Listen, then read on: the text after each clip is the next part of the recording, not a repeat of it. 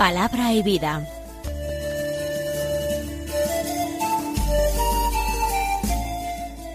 Con el padre Manuel Horta, desde Sevilla.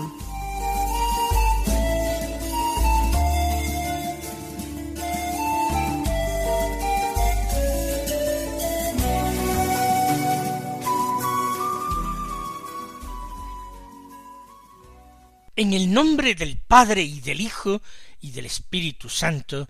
Amén. Alabados sean Jesús y María. Muy buenos días, queridos amigos, oyentes de Radio María y seguidores del programa Palabra y Vida. Hoy es el jueves de la cuarta semana de Pascua.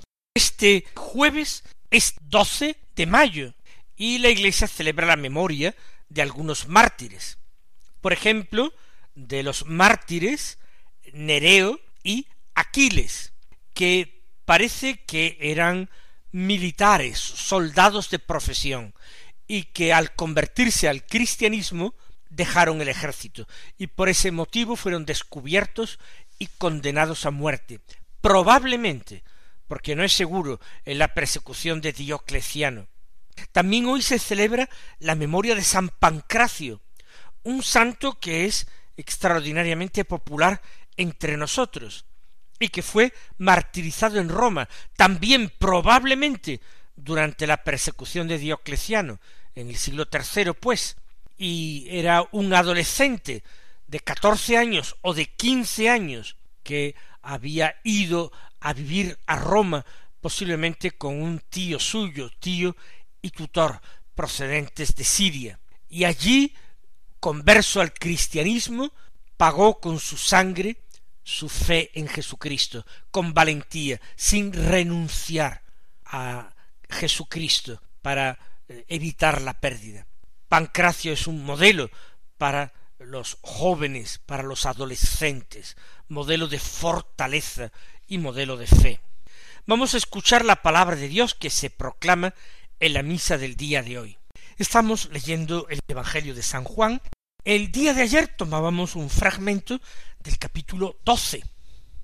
Y hoy vamos a leer otro trozo, pero del capítulo trece. El capítulo en el que se comienza, en el cuarto Evangelio, la narración de la última cena. Porque a partir de ahora, los evangelios que tenemos en la liturgia de la misa van a corresponder a los discursos de Jesús durante la última cena. En el capítulo trece estamos casi al comienzo. Leemos los versículos dieciséis al veinte. Dicen así Cuando Jesús terminó de lavar los pies a sus discípulos, les dijo En verdad, en verdad os digo, el criado no es más que su amo, ni el enviado es más que el que lo envía. Puesto que sabéis esto, dichosos vosotros si lo ponéis en práctica. No lo digo por todos vosotros, yo sé bien a quienes he elegido, pero tiene que cumplirse la escritura, el que compartía mi pan me ha traicionado. Os lo digo ahora, antes de que suceda, para que cuando suceda creáis que yo soy. En verdad, en verdad os digo, el que recibe a quien yo envíe, me recibe a mí. Y el que me recibe a mí, recibe al que me ha enviado. Dice el, el Evangelio que hemos escuchado, que fue cuando terminó de lavar los pies a sus discípulos, cuando el Señor tomó la palabra para dar esta enseñanza.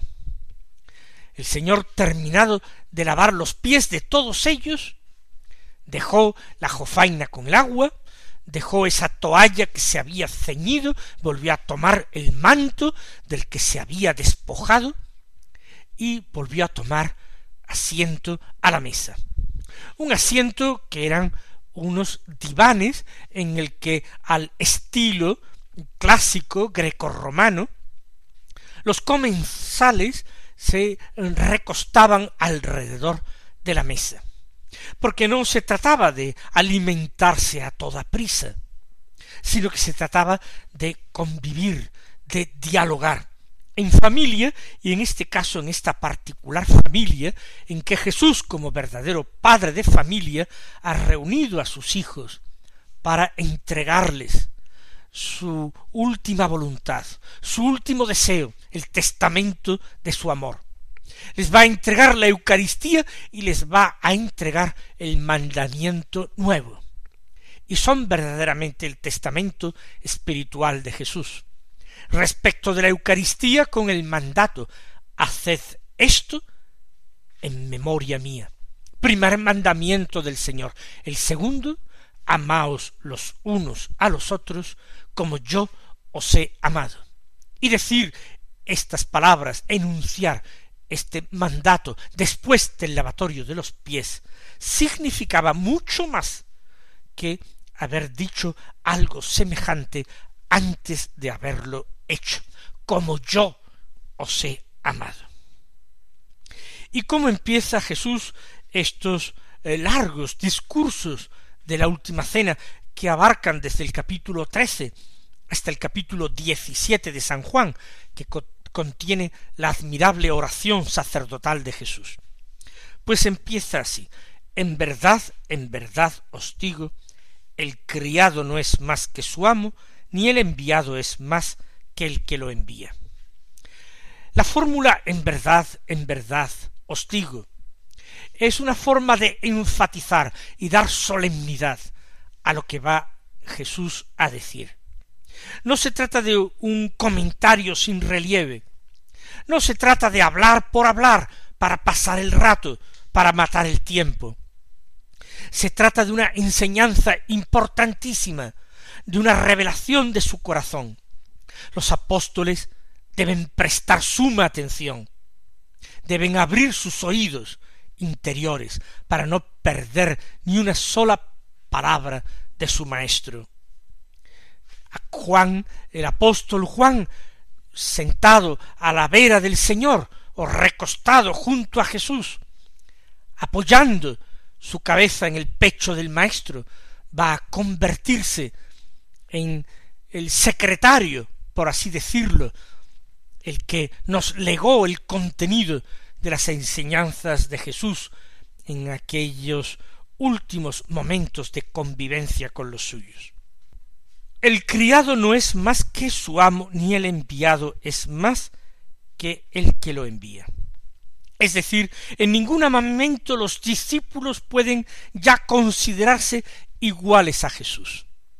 Es cierto que Jesús les ha dicho que el que crea en él hará las obras que él haya hecho y aún mayores.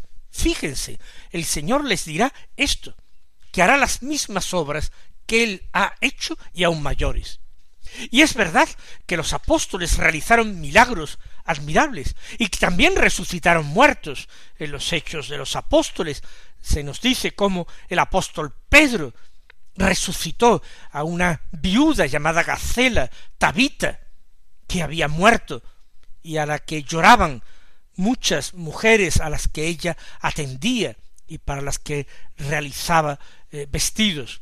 Y el apóstol Pablo resucitó a un chico, un adolescente, que se había caído de una ventana abajo y por el impacto del golpe había muerto, lo resucitó también los apóstoles han hecho las mismas obras de Jesús.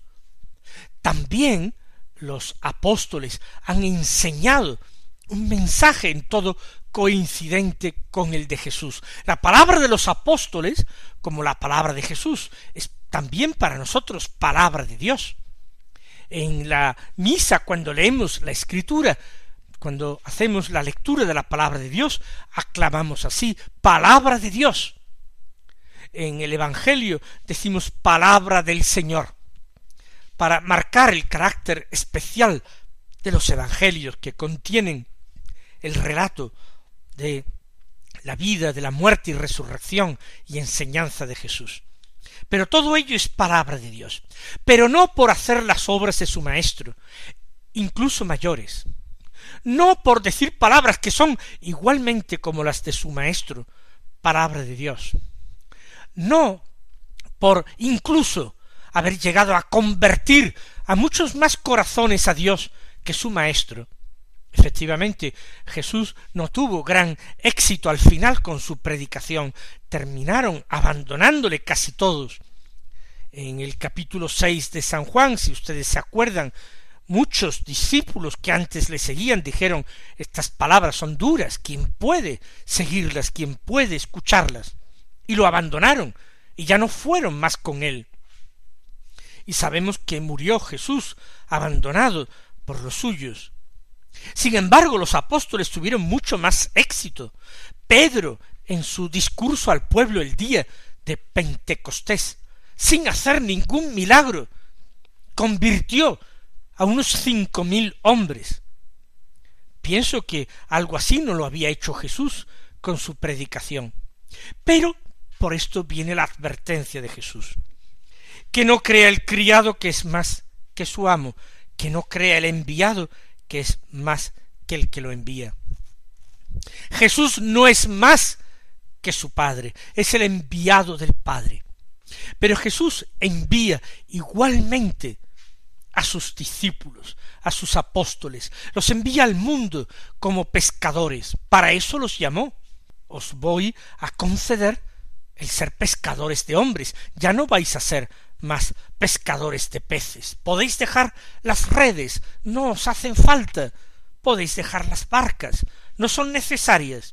A partir de ahora vais a ser pescadores de hombres. Pero el discípulo es un enviado, y por tanto los apóstoles y todos los discípulos son puramente enviados de Jesús. Tienen una doctrina que no es suya, anuncian un evangelio que no es suyo. Anuncian a Jesús, no pueden nunca anunciarse a sí mismos. Y esa será una tentación siempre presente en la iglesia de todos los tiempos, para todos los pastores y para todos los apóstoles, el terminar anunciándose a sí mismos, buscando su gloria, buscando el éxito mundano, o lo que es peor, buscando riquezas, honores, dignidades. El enviado no es más que el que lo envía.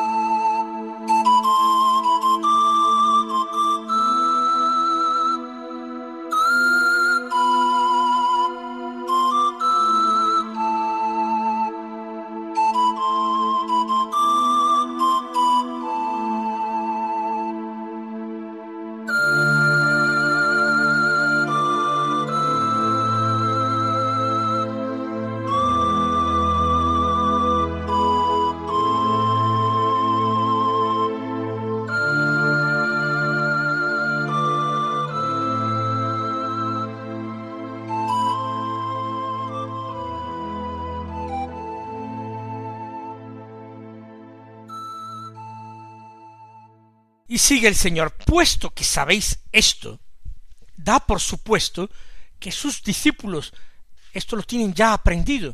Para eso los ha enviado en misión al menos dos veces, como un experimento, como una prueba. Primero a los apóstoles, de dos en dos, seis parejas. Luego envió en misión a setenta y dos discípulos entre los que estarían también los doce apóstoles, pero no sólo ellos, sino sesenta varones más. Los envió también de dos en dos, treinta y seis parejas. Ya ellos sabían qué tenían que hacer, anunciar la cercanía del reino, exhortar a los hombres a la conversión y realizar signos, obrar milagros para que sus palabras no fueran pura palabrería, sino que vinieran garantizadas, avaladas por los signos. Pero ellos no son mayores que el que los envía. El importante, el grande, es el Maestro, el Señor, el que envía a los suyos al mundo. Vosotros ya lo sabéis, y puesto que sabéis esto, dichosos vosotros si lo ponéis en práctica. Es una bienaventuranza de Jesús. Dichosos, bienaventurados vosotros si lo ponéis en práctica. Es decir, si sabéis sacar todas sus consecuencias. Si como apóstoles, como discípulos, como enviados míos, sabéis borraros, renunciáis a todo protagonismo, absolutamente a todo protagonismo, porque lo que digáis no es vuestro, es de otro. ¿Cómo van los hombres a elogiaros? ¿O cómo os vais creer a creer vosotros esos elogios? Todo elogio, toda la honra, toda la gloria, toda la alabanza para Dios, para su Hijo único Jesucristo, no para los hombres que son meramente instrumentos enviados.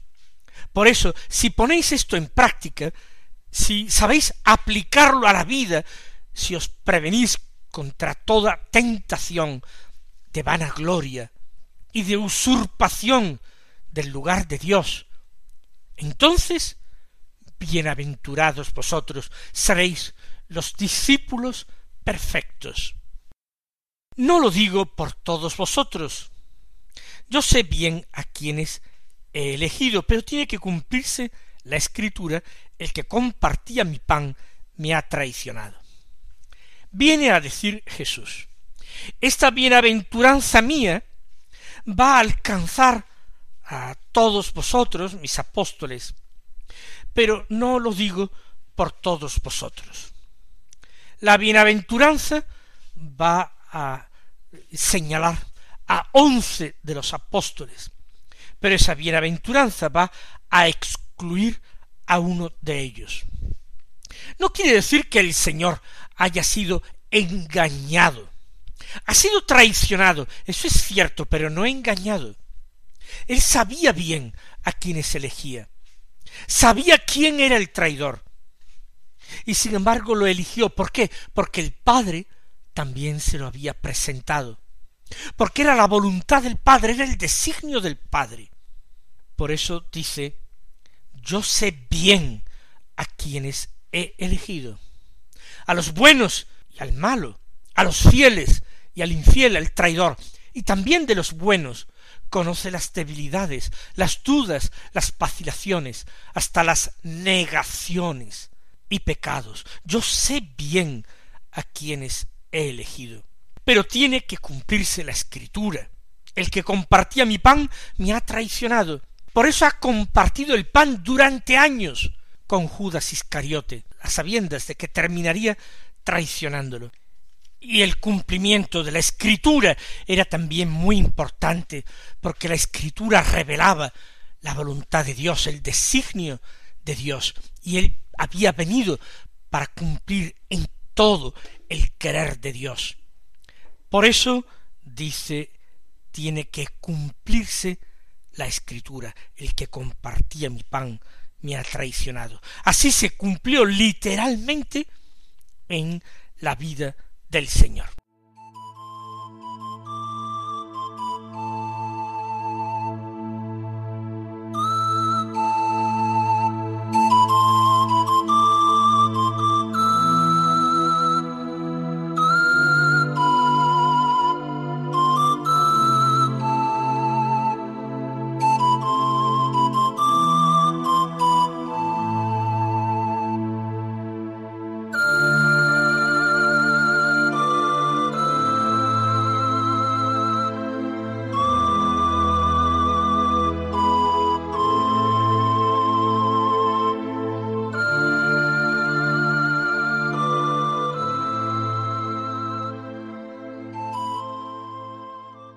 Pero así como el Señor cita profecías antiguas, ahora Él también realiza una profecía de futuro, una profecía de futuro inmediato, pero que la ofrece como prueba de la verdad de sus palabras, la ofrece como señal, como garantía de autenticidad de todo. Os lo digo ahora, antes de que suceda, para que cuando suceda creáis que yo soy. Parece que en el momento de la última cena ninguno podía imaginarse que uno de ellos sería el traidor. Nadie había eh, captado que Judas Iscariote llevaba ya en su corazón semillas de desengaño, semillas de impiedad, semillas de traición, y que terminaría vendiendo a su maestro por treinta piezas de plata. No se lo podían imaginar. Y todos preguntaban ¿Soy yo acaso? Antes dudaban de sí mismos que de uno de sus compañeros. Y sólo a Juan, el que escribe estas líneas, el Señor, muy por lo bajo, le dijo a quien yo dé este pan mojado en la salsa, ese es. Pues bien, lo digo ahora, dice el Señor, antes de que suceda, antes de que Iscariote, al frente de una multitud o de un grupo, un tropel de personas armados con, con espadas, con palos, haya llegado al huerto de Getsemaní para prenderle de muy malas formas, para maniatarle y conducirle así a casa del sumo pontífice. Antes de que suceda, os lo digo, ahora, para que después creáis que yo soy. Y esto es una afirmación y una reivindicación de su propia divinidad, para que creáis que yo soy, es decir, que yo soy Dios, yo soy es el nombre de Dios revelado a Moisés en el Éxodo. En verdad, en verdad os digo, el que recibe a quien yo envíe me recibe a mí. El Señor, en medio de esta hora de angustia, cuando sabe que esta profecía suya sería entendida más tarde, pero que en aquellos momentos los discípulos huirían y no atenderían a ella y como el Maestro se lo había predicho, Jesús se vuelve de nuevo a los suyos y eleva su dignidad hasta extremos extraordinarios. El que recibe a quien yo envíe, me recibe a mí. El que reciba y acoja a un apóstol, a un discípulo, a un enviado de Jesús, está recibiendo al mismo Jesús. Él no establece diferencia. Y el que me recibe a mí, recibe al que me ha enviado. Está recibiendo al Dios eterno, al Dios de Israel, al Dios vivo, al Dios que se manifestó en el Sinaí envuelto en densos nubarrones y en medio de relámpagos. El que recibe al apóstol, al discípulo, al enviado de Jesús, recibe también al Padre, acoge a la Trinidad Santísima, le abre las puertas a Dios, se convierte en anfitrión de Dios. Qué extraordinario anuncio, qué bueno, feliz y santo Evangelio. Mis queridos hermanos, que sigáis viviendo santamente esta Pascua, que el Señor os bendiga y hasta mañana si Dios quiere.